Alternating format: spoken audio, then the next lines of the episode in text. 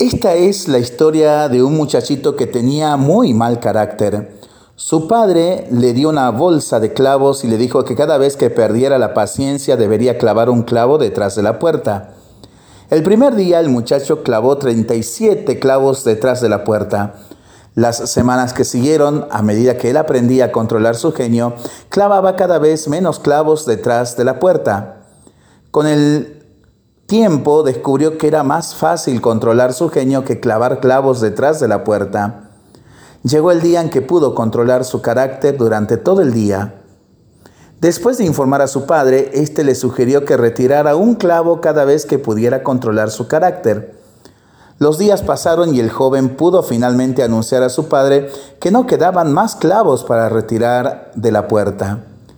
El padre le dijo, Has trabajado muy duro, hijo mío, pero mira todos esos hoyos detrás de la puerta. Nunca más será la misma persona.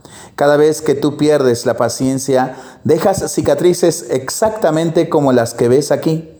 Tú puedes insultar a alguien y retirar lo dicho, pero el modo como lo digas lo devastará y la cicatriz perdurará para siempre. Una ofensa verbal es tan dañina como una ofensa física. Los amigos son joyas preciosas. Nos hacen reír y nos animan a seguir adelante. Nos escuchan con atención y siempre están presentes para abrirnos su corazón. Cuídate de no dañar a tus seres queridos. Tener un corazón manso y humilde como el de Jesús implica aprender a perdonar y aceptar el perdón. Lindo relato del padre Eugenio Martín Elío para pensarlo y para rezarlo en familia y entre amigos, ¿no? Mientras lo hacemos, pedimos al Señor su bendición y antes de bendecir, les agradezco profundamente cada saludo, cada buen deseo, cada bendición con motivo de mi cumpleaños el día de ayer, 15 de noviembre.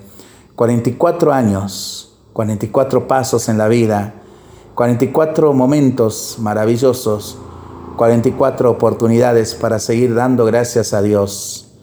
Gracias por estar allí, gracias por escuchar, gracias por dejarse ayudar y gracias por ayudarme a ser sacerdote. Lo seguimos pensando. Mientras lo hacemos, pedimos al Señor su bendición, le seguimos pidiendo por nuestras intenciones y nosotros responsablemente nos cuidamos y nos comprometemos a ser verdaderos instrumentos de paz. Que el Señor nos bendiga en el nombre del Padre, del Hijo y del Espíritu Santo. Amén.